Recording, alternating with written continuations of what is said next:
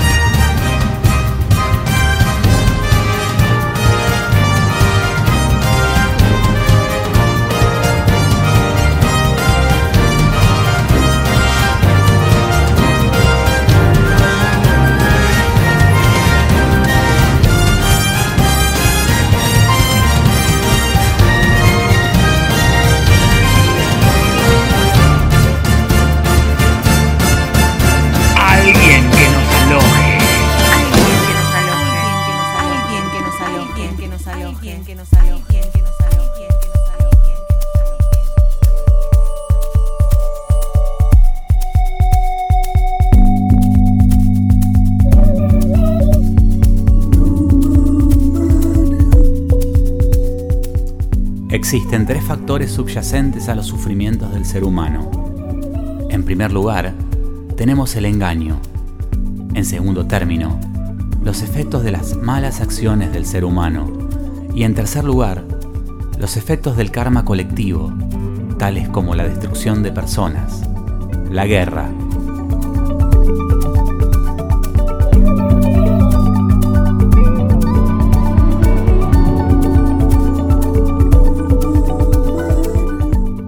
El engaño provoca la identificación con el cuerpo. Desde el comienzo de la vida pensamos que nosotros y el cuerpo somos una sola cosa. Deberíamos conquistar nuestro cuerpo, elevarnos por encima de la conciencia corporal.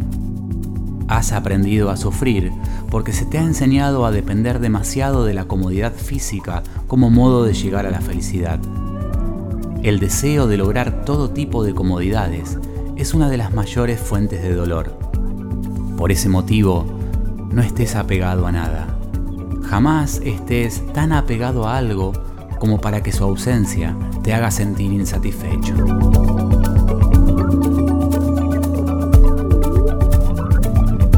El ser humano sufre porque está identificado con su ego. Nuestras relaciones con otras personas dependen también del grado de identificación que sintamos con ellas y el cuerpo nos dice que algo tenemos que atender, algo tenemos que corregir a través de los síntomas. En este capítulo daremos una nueva mirada hacia la dolencia, aprendiendo a capitalizar para nuestro enriquecimiento personal lo que nos pasa, porque todo es evolución.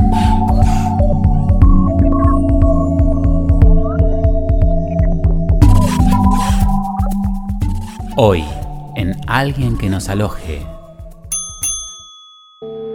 besaré la cruz. Despertar mojado luego de sufrir.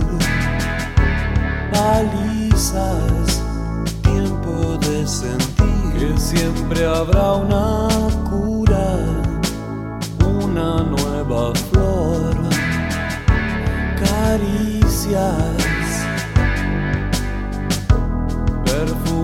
el aire frente a lo peor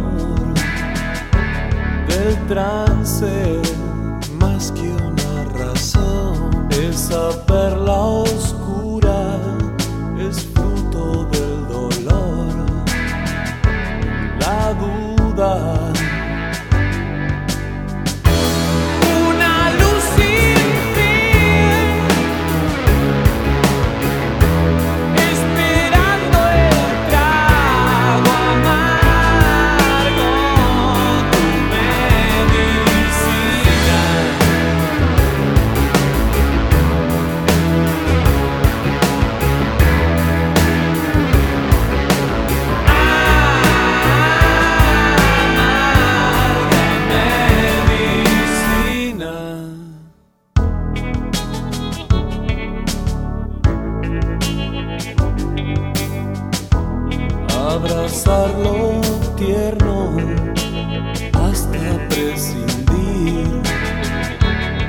del miedo hasta revivir más palabras tuyas o solo para oír la brisa. Revisé tu abrigo, todo estaba ahí. Tus cosas, todo sigue ahí. Siempre estás tan cerca, nunca digo adiós.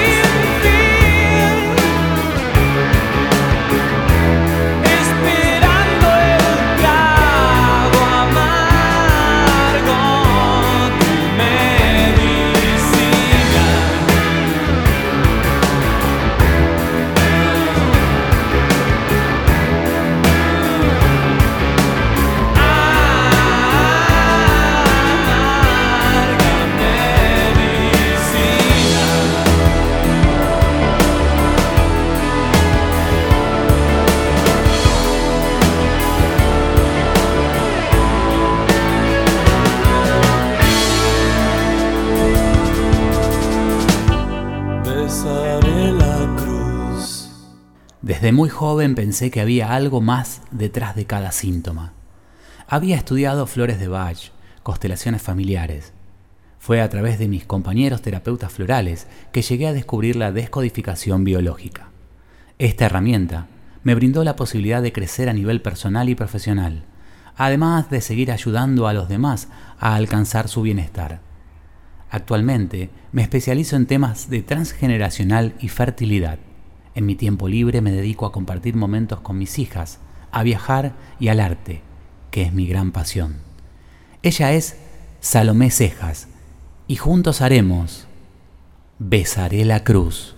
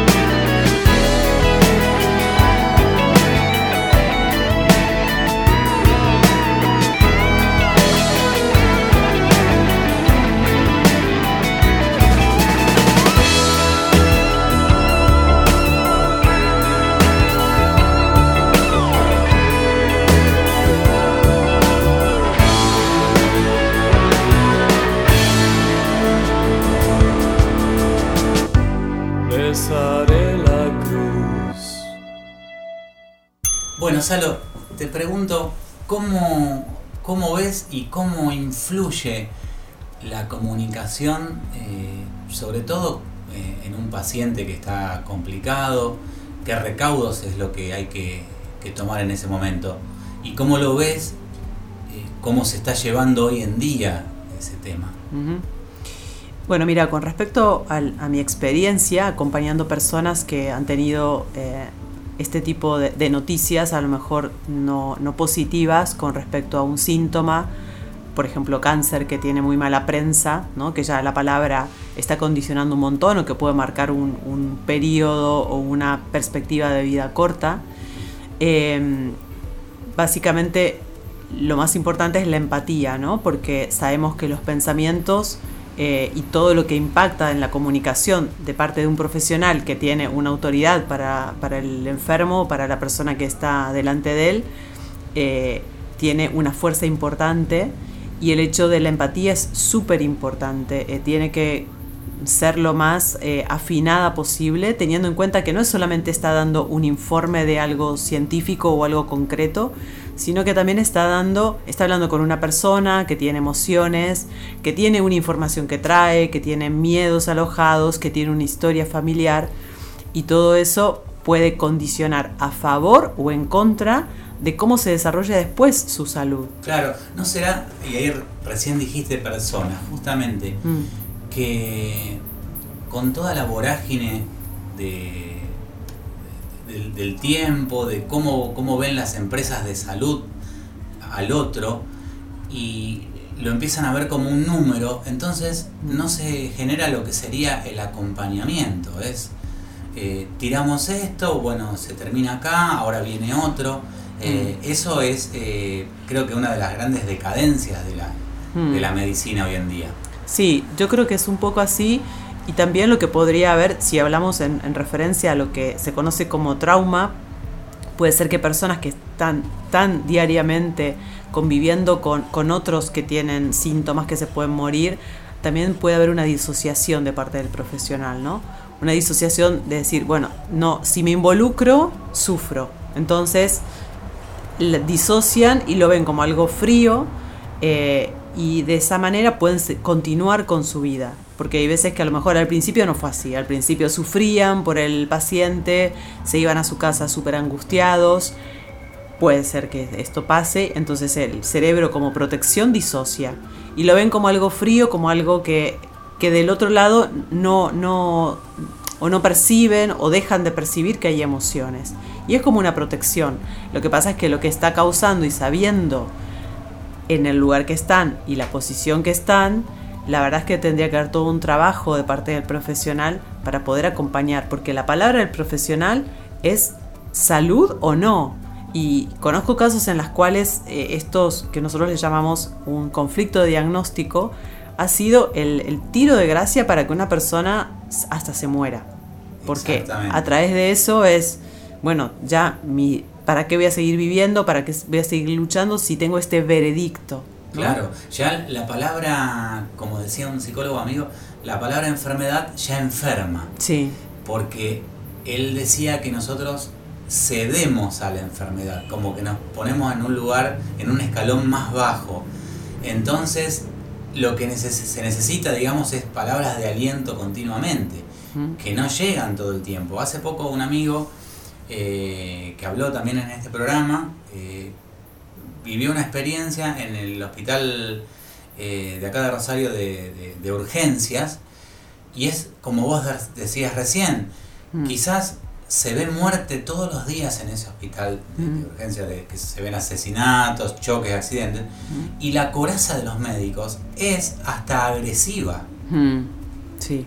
Entonces, ante eso, la persona que, está buscando, como todos que necesitan el afecto, la contención, se ven con un muro ahí y no tienen, eh, digamos, como, como tantas otras posibilidades como, como lo que se da en lo que nosotros y vos abordás, que son terapias alternativas, que justamente mm. es donde se está volcando hoy la mayor cantidad de, de mm. gente que quiere sanar. Sí, yo creo que tendría que haber incluso un apoyo terapéutico emocional para las, personas que están trabajando en salud, eh, donde podrían eh, tener, incluso hay algunos lugares donde hacen talleres de mindfulness para la gente. Se ha visto que a, nivel de pandemia han quedado destruidos emocional, psicológicamente, eh, físicamente.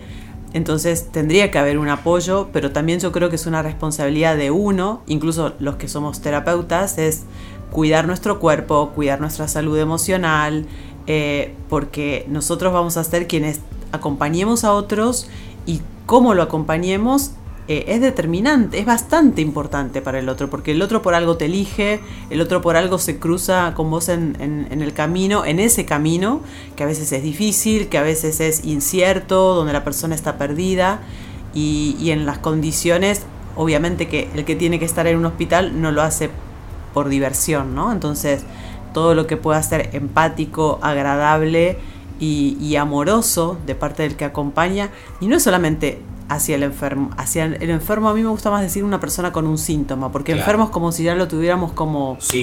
eh, condicionando, ¿no? cual, sí, sí, y es, es, está enfermo o es enfermo, es como una identificación con algo. Claro. Eh, y es también, yo creo que es todo, ¿eh? no solamente en la salud, es eh, también disfrutar lo que uno hace, porque cuando uno genera algo positivo, también lo disfruta más. Generalmente hay muchos trabajos donde la gente está súper estresada, donde lo vive mal. eh, claro que hay puestos como de trabajo que son muy claves y que condicionan esto, como es la salud, como la educación, donde van dejando eh, unas huellas, huellas sí. súper súper trascendentales para la persona. Totalmente. Entonces, eh, esto es para mí un, un punto clave y habría que tener en cuenta la salud física, mental eh, y emocional y espiritual, obviamente, de las personas que están a cargo de acompañar a personas en situaciones tan especiales de la vida. Yo también pretendo mejorar el mundo, hacerlo más perfecto, más alto y profundo. Ayudémoslo en su simetría, dicen los haces falsos desde Chile.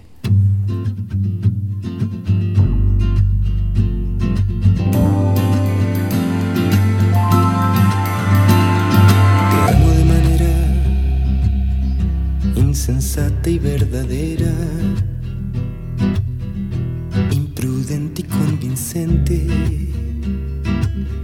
Fluye contra la corriente. No hago caso al comentario de la gente que no tiene antena para lo que siente. Te amo de una forma destruye toda norma. Sentimiento que se sale de romances medievales. Por la espalda un empujón de mi impaciencia. Hecha por los aires tu correspondencia. Yo también pretendo mejorar el mundo, hacerlo más perfecto, más alto y profundo. Ayudemos en su simetría, quiéreme como te quiero, sé que lo valdría. Yo también pretendo mejorar el mundo, hacerlo más perfecto, más alto y profundo.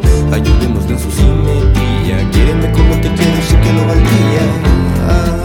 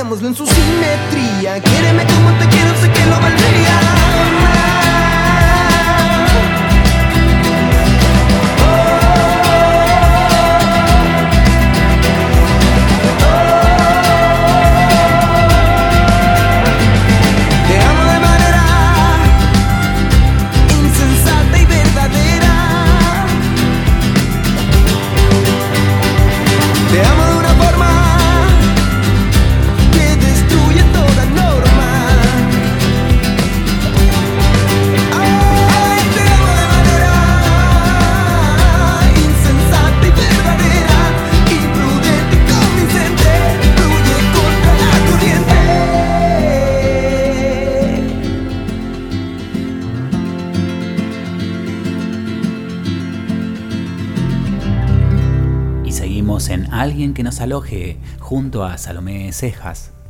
¿Qué es lo primero que transmitís o lo más importante que le comentás a las personas que acompañás? Que cada persona se haga responsable de su vida, ¿no?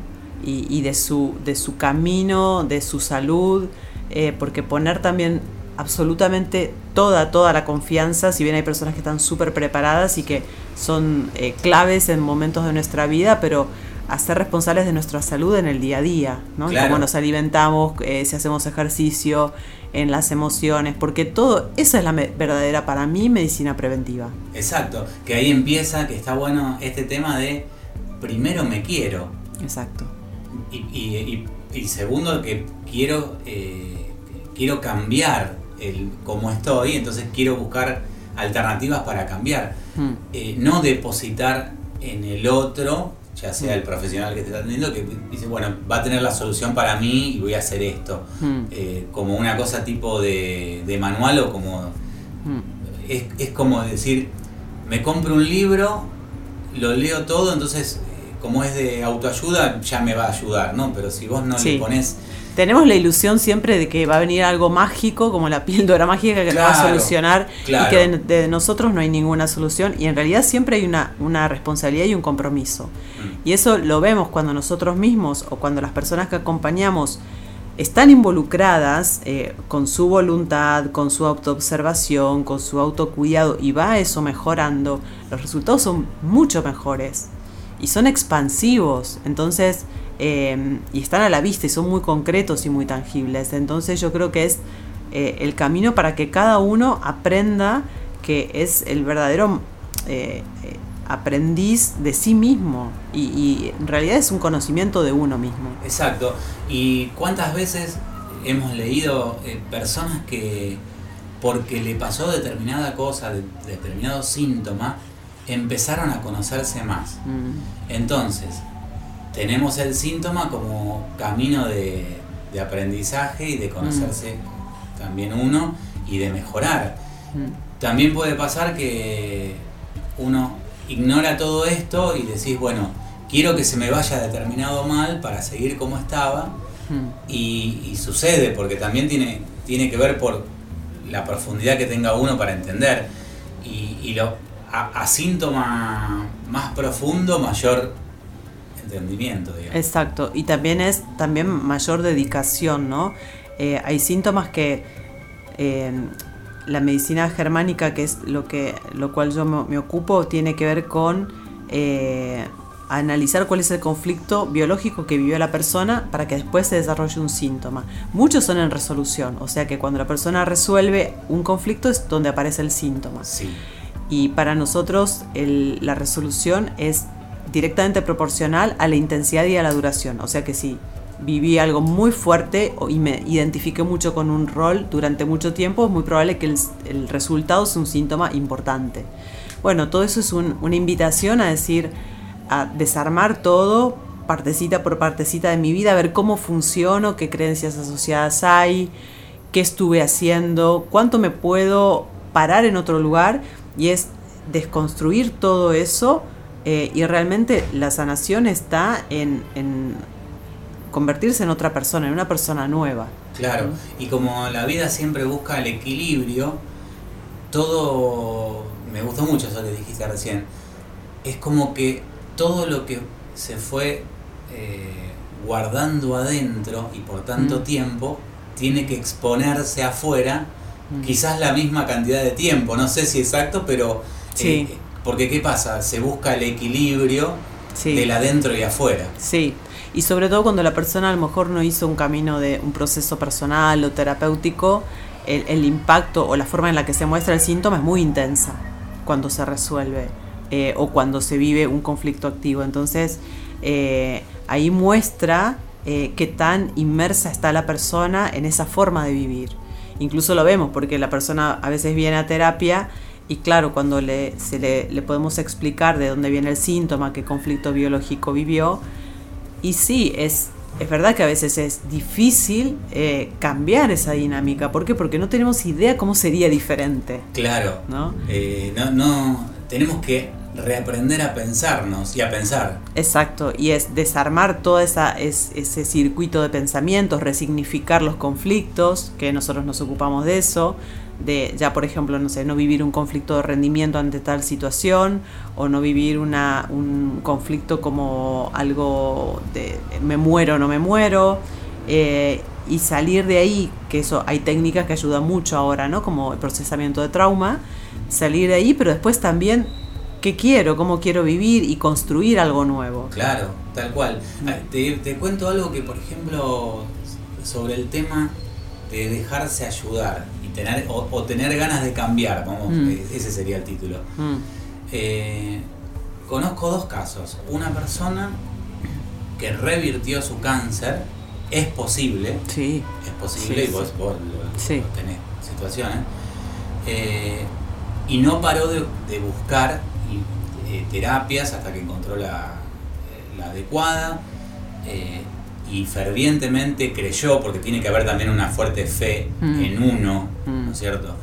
Y tenemos otra persona que mm, conocimos hace poco que es como que necesita que, con el mismo síntoma, pero que, que todo le venga servido, o sea, no se mueve para lograr mm, y, y es obvio que va a haber dos finales distintos en, en Mm. esa historia, porque mm, creo que también si uno no genera el movimiento para, Mm. para decir para que quiero cambiar o realmente las le pongo le pongo ganas, intención, Mm. no viene nada de, Mm. de otro lado. Por más que uno siga una terapia o lo que sea, Sí. eh, es muy importante el- el- la- las ganas que vengan de adentro de uno. Sí, y sabes que yo creo eh, a, a- eh, a través de- del tiempo y acompañando a personas, sobre todo que han tenido eh, casos difíciles, ¿no? Donde la vida ha estado en peligro, creo que en realidad es una decisión de alma,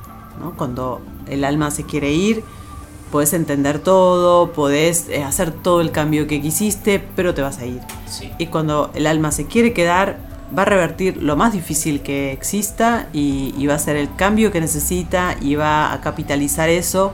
No es que esté bien o que esté mal, Mm. eh, pero es la forma en que la persona puede y eso también los que acompañamos eh, tenemos que, que ser muy respetuosos de eso, ¿no? De, de no entrar en el salvador de querer moverle la vida al otro Claro. eh, y acompañar con las mejores herramientas para que esa decisión de alma eh, sea transitada de la mejor manera posible. Claro, eh, está muy bien esa parte y, y coincido totalmente porque puede pasar de que el alma, vamos a decir, le quede un año de vida, pero Mm. ¿por qué no llevar un año de vida fantástico? Mm. Por más que se sepa que... Porque Sí. es, la, es la manera que vos dejás también el cuerpo, que lo, Sí. lo dejás de otra manera. Sí, y si también- lo dejás penando, Sí, digamos. y también a nivel familiar, ¿no? Hay, hay una paz que se instala, hay un reconocimiento distinto de los que, de el duelo, cómo se va a vivir entre las personas que lo rodean, todo eso es diferente. Tal cual. Eh, y, y sí que hay gente que, que se va enojada, hay gente que se quiere, se va como víctima, pero bueno, son aprendizajes que han elegido y que tendrán sus razones que nosotros por más teoría que tengamos o por más conocimiento, a lo mejor nunca lo vamos a llegar a comprender del todo o a abarcarlo. no, no y por- está bien. No por lo menos en- ahora. Exacto. Después sí. Más Sí, después sí. Exacto. ¿Y qué habrá más allá? Quizás la nada, quizás un gran vacío, un lugar donde no haya guerras ni paz. Lo diga Fernando Cabrera y Daniel Drexler. No hay luz, ruido, donde no hay sol ni olvido, a donde el viento no silba, no hay guerra ni tierra ni paz, paz, paz, paz, paz,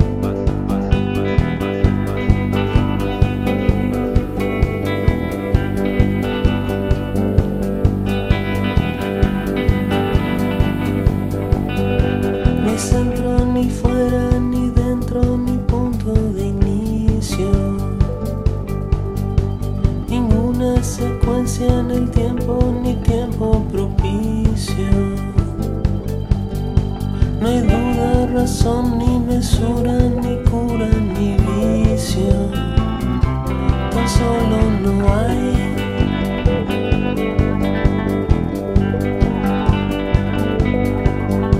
No hay norte ni rumbo que importa, ni luz de salida. No hay miedo ni cielo freno ni causa perdida. No brilla la luz del deseo.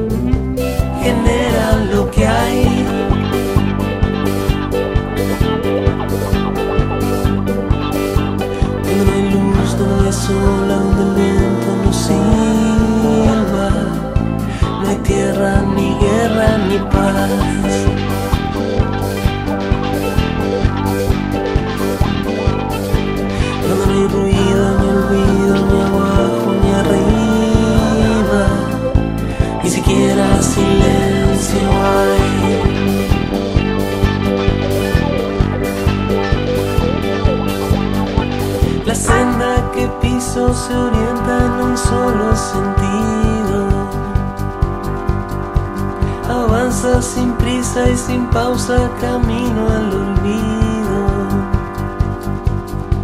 Al fin todo siempre regresa a su punto de inicio, regresa a donde no hay.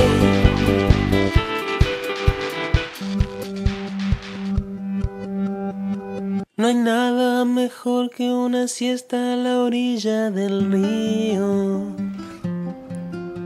No hay nada hace que el fuego si afuera hace frío.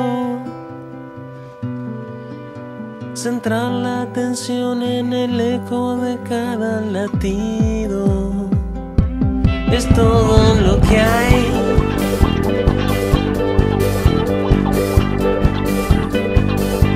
Donde no hay luz, donde no hay sol, no hay viento, Donde no hay sol, donde el viento no, no hay guerra, ni tierra, ni paz.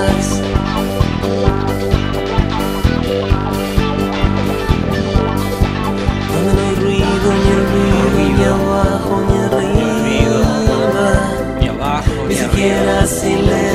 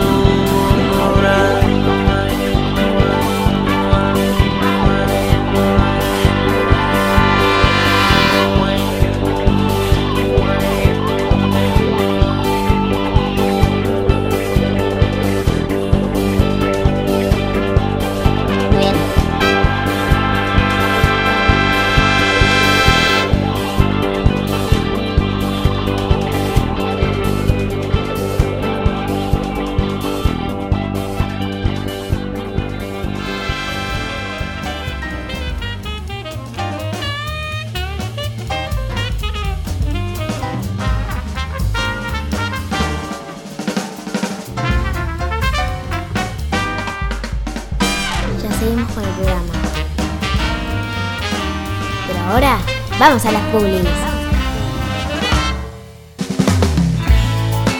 ¿Ya conoces el nuevo multiespacio de Entre Ríos 877? La tienda de Lola y Despensa Digital, unidos en el mismo sitio. La tienda de Lola, 15 años vistiendo a la mujer en Rosario. Despensa Digital es la gran tienda de novedades.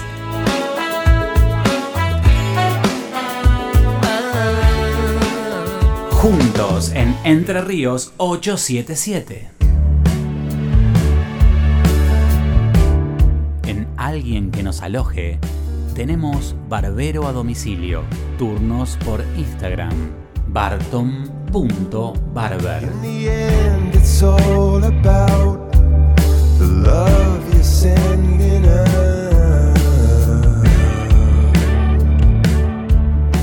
barton.barber. Quor.com.ar Fabricante de grupos electrógenos estacionarios. Gama industrial, residencial y comercial. Quor, una empresa rosarina. Energía siempre. ¿Qué me decís como síntoma personas que tienen accidentes continuamente? Mira, eh, yo hay, un- hay unas clases que doy que tiene que ver con sistema musculoesquelético y siempre ese un punto es el, el accidente. Lo he vivido en, en primera persona y es eh, para nosotros los accidentes no son accidentes, ¿no? Que no es porque sí. No. Eh, entonces, por ejemplo, eh, yo me acuerdo que me hice un esguince. Esto que dice, fue un movimiento tonto y me quebré. Fue un movimiento tonto, yo me hice un esguince con un movimiento tonto en la Sí, playa, ¿no? Sí. Eh, o casualidad cuando sé que Piera, que tenía que ver con, eh, con la pareja, con no sé qué dirección tomar, era exactamente el conflicto que yo estaba viviendo, si me iba a separar o no me iba a separar. Ahí está, ahí está. Entonces, eh, es muy interesante porque cuando damos eh, estas clases con los alumnos, eh, hay bastantes que han tenido accidentes, una, un- una quebradura, eh, un esguince, eh, hice un mal movimiento y me pasó tal cosa en la mano o en la pierna.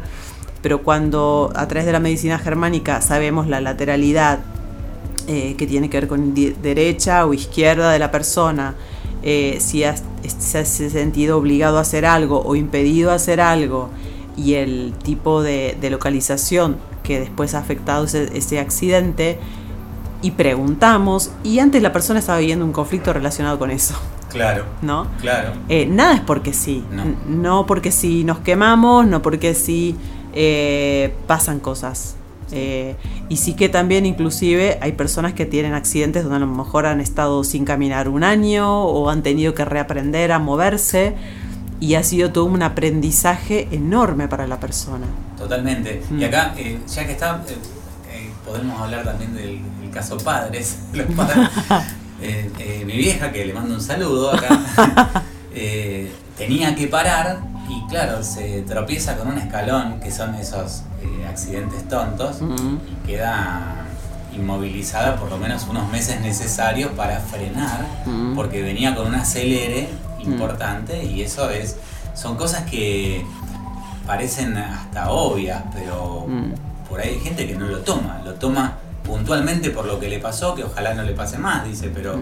Eh, siempre se puede capitalizar cada cosa que sucede. Tal cual. Como si en algún punto eh, no hay tanto azar como cuando uno piensa No. de chico. Viste que hay un cambio de mirada que, Sí, que de chicos pensamos que las cosas son azarosas y, y Mm. vamos creciendo y decís, no, esto pasó en la, en la misma semana nomás, en, en siete días. ¿Qué sucesos son repetitivos? Mm. Quizás es lo que estás trabajando y lo que tenés que aprender sí. en este momento. Sí, yo eso es, es lo que siempre... Hay, hay dos cosas que me gustaría decir. Una es que eh, el, el significado, digamos, de cada cosa solamente se lo puede dar la persona misma, ¿no? Eh, yo no puedo decir, ah, si se cayó eh, y no sé, y le pasó tal, tal cosa, es porque estaba... Sí que podemos ver biológicamente cuál era el conflicto. Eh, pero no podemos, eh, para el sentido realmente y, y concreto lo- se lo da la persona, ¿no? Con respecto a la enseñanza que tiene para la persona.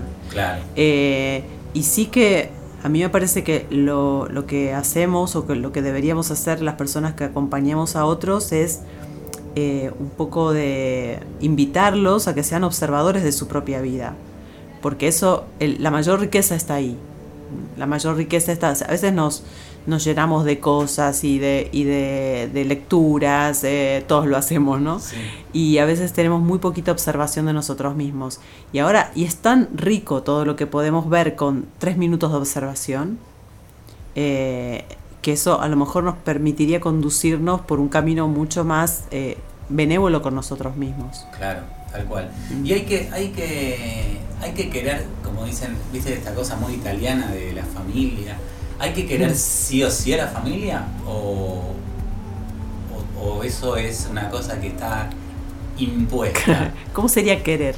Querer, claro, ¿cómo sería querer? Porque es, eh, hay como que los conflictos a trabajar los tenemos ahí Todos. hermanos, padres, Mm. hijos, está todo como, Mm. como el nudo mayor está ahí. Mm. Yo creo que eh, si querer es eh, estar amigados con todos y perdonar todo eh, y, y hacer un gran esfuerzo, yo eso no, no lo apoyo. ¿Por qué? Porque sí integrarlo. Bueno, yo tengo esta relación con mis padres, con, con mis hermanos, con mi pareja, y integrarlo. Y es así y lo tomo como es, ¿no? Claro. Pero perdonar, mm, bueno, el perdón será un- algo que vendrá naturalmente, pero no podemos per- eh, exigirnos a nosotros mismos perdonar algo cuando a lo mejor estamos enojados o hay algo que no procesamos. Eh, hay, hay gente que dice, yo ya perdoné esto, pero no sé por qué tengo una acidez que me muero. Y Claro, no, entonces no lo que no. Claro. porque está, está este- esta cosa de perdonar desde lo mental, Mm. pero no bajarlo realmente al cuerpo. Por eso integrarlo es otra Integrar, cosa. Sí. Es integrarlo. Eh, a veces uno dice, yo lo acepté, pero es como una imposición, ¿no? Como hay que ser bueno, ¿no? Claro. Como si lo otro fuera malo. Ya cuando entramos en esa polaridad, creo que la persona está partida al medio. ¿no? Exactamente. Eh, no acep- es- nos cuesta aceptar nuestra sombra y nos cuesta aceptar que hay cosas que la familia no es. Es perfecta, todo es perfecto. Claro. Como fue y como es. Pero en la familia esta ideal eh, es la que tenemos. Claro, por eso, por eso ya eh, de, de chico también hemos aprendido que amor y odio es lo mismo. Exacto. Y, no significa. Y no es el opuesto, el odio, sino que el opuesto sería la indiferencia de que justamente Exacto. están integradas estas dos partes de amor y odio Sí. y ya no me interesa, por ejemplo, sobre todo cuando hay un, un desamor o decir una ruptura. Exacto. Ya está. No, No, tengo ni amor ni Sí, odio. Y, o sea, y esto de tomar a los padres que hablamos siempre en constelaciones es, bueno, lo tomo tal como es. No significa que tenga que tener...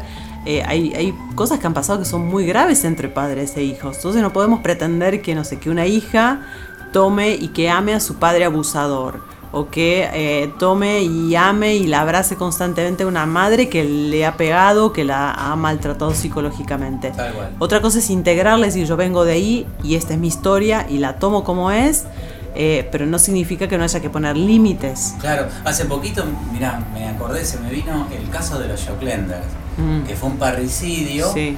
donde el menor era abusado continuamente por la madre y el padre no decía nada.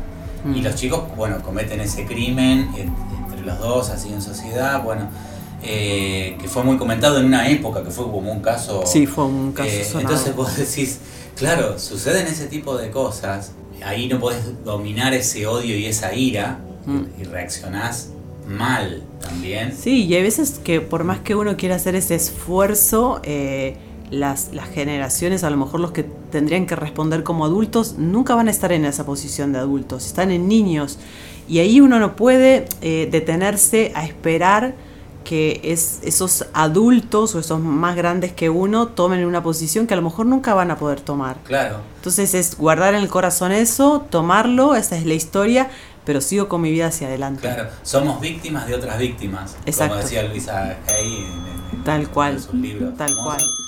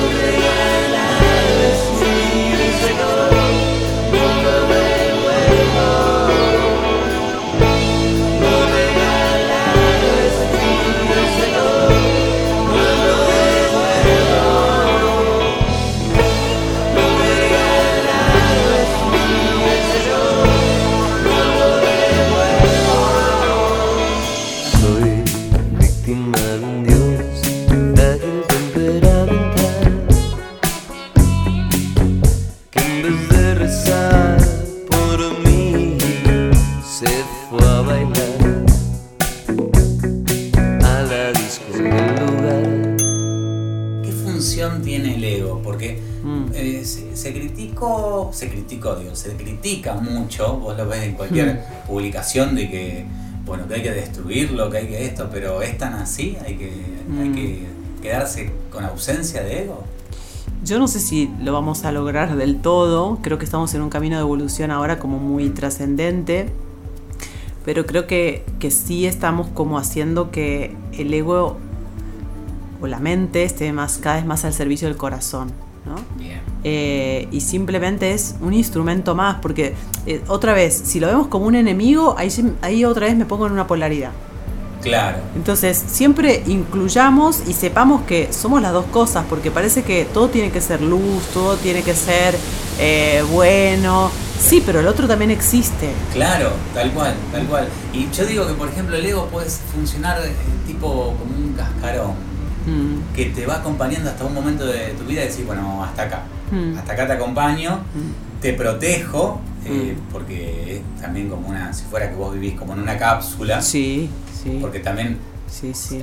así, así formás también tus relaciones, ¿no? Sí, también te ha permitido sobrevivir y ha- sido lo que te ha a lo mejor mantenido vivo en las circunstancias que naciste, que te criaste y bueno, y hay que también agradecerle mucho a eso, porque si no, no estaríamos acá. ¿Qué se te dio por viajar a España? Eh, ¿Qué se me dio? Si, si tuviera que realmente verlo desde el punto de vista de mi historia familiar, un poco hacer y, y volver a hacer el camino inverso de mis antepasados, porque me llamo como una bisabuela italiana que hizo el mismo recorrido pero hacia Argentina. Eh, y lo que pasó fue que yo intenté, estuve como analizando irme a España un par de años hasta que finalmente conocí al papá de mis hijas y lo hice, ¿no? Y entonces me fu- me fui ahí, tuve, tuve a mis hijas. Yo siempre tenía como una curiosidad de, de salir, siempre buscaba, mm, pensé irme, por ejemplo, a Buenos Aires, a Córdoba a vivir, y surgió esto y me fui a, a Europa. Em, básicamente eso, formar una familia. Y yo creo que, descubrí que estaba muy conectada con ella después por mis experiencias y por situaciones también difíciles que viví. y eh, mi familia se grabó como si fuera una entrevista que mi tío hizo a mi, a mi abuela y a su hermana sobre la historia familiar y yo recuerdo que tuve dificultades económicas como nunca cuando llegué, mi hija era chiquita y mm, siempre era a fin de año, empezaba en noviembre y las fiestas eran fatales, fueron dos o tres años.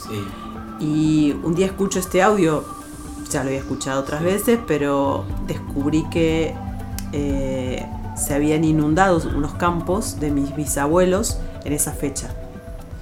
Y a partir de ahí algo cambió. Es que siempre habrá una cura, una nueva flor. Perfumar el aire frente a lo peor del trance. Más que una razón, esa perla oscura es fruto del dolor y la duda. Una luz sin fin, esperando el trago amargo, tu medicina, amarga medicina. Besaré la cruz. Besaré la cruz.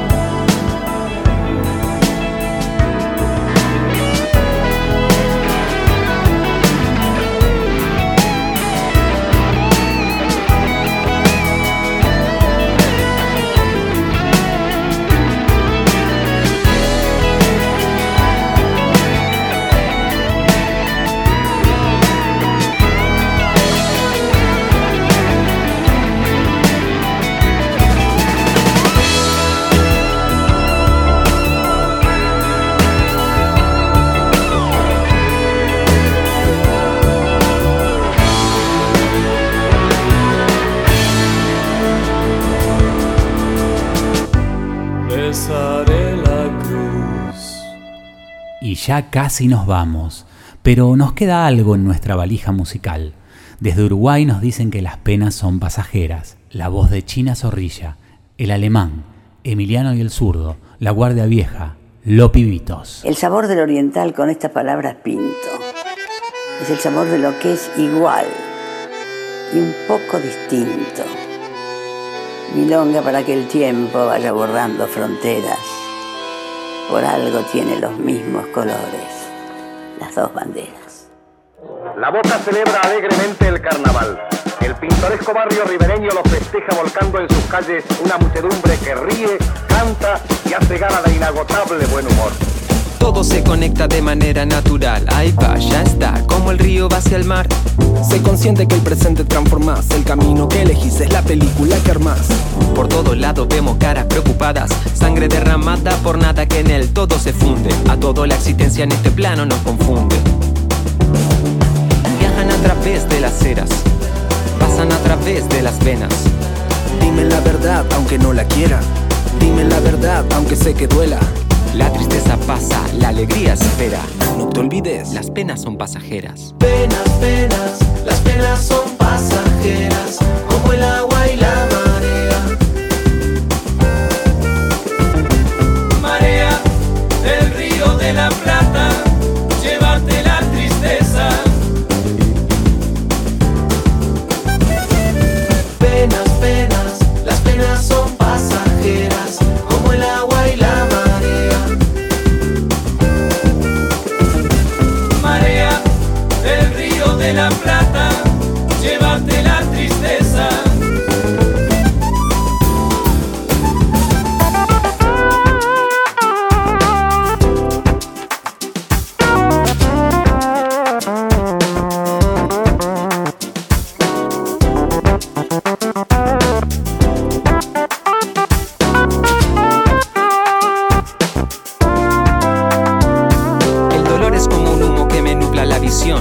Prende la alarma de que el alma entra en prisión. Siento la opresión como ahoga el corazón. La historia del pasado se reescribe en cada acción. Intento contener a toda esta insatisfacción que a veces se derrama y sale como una canción.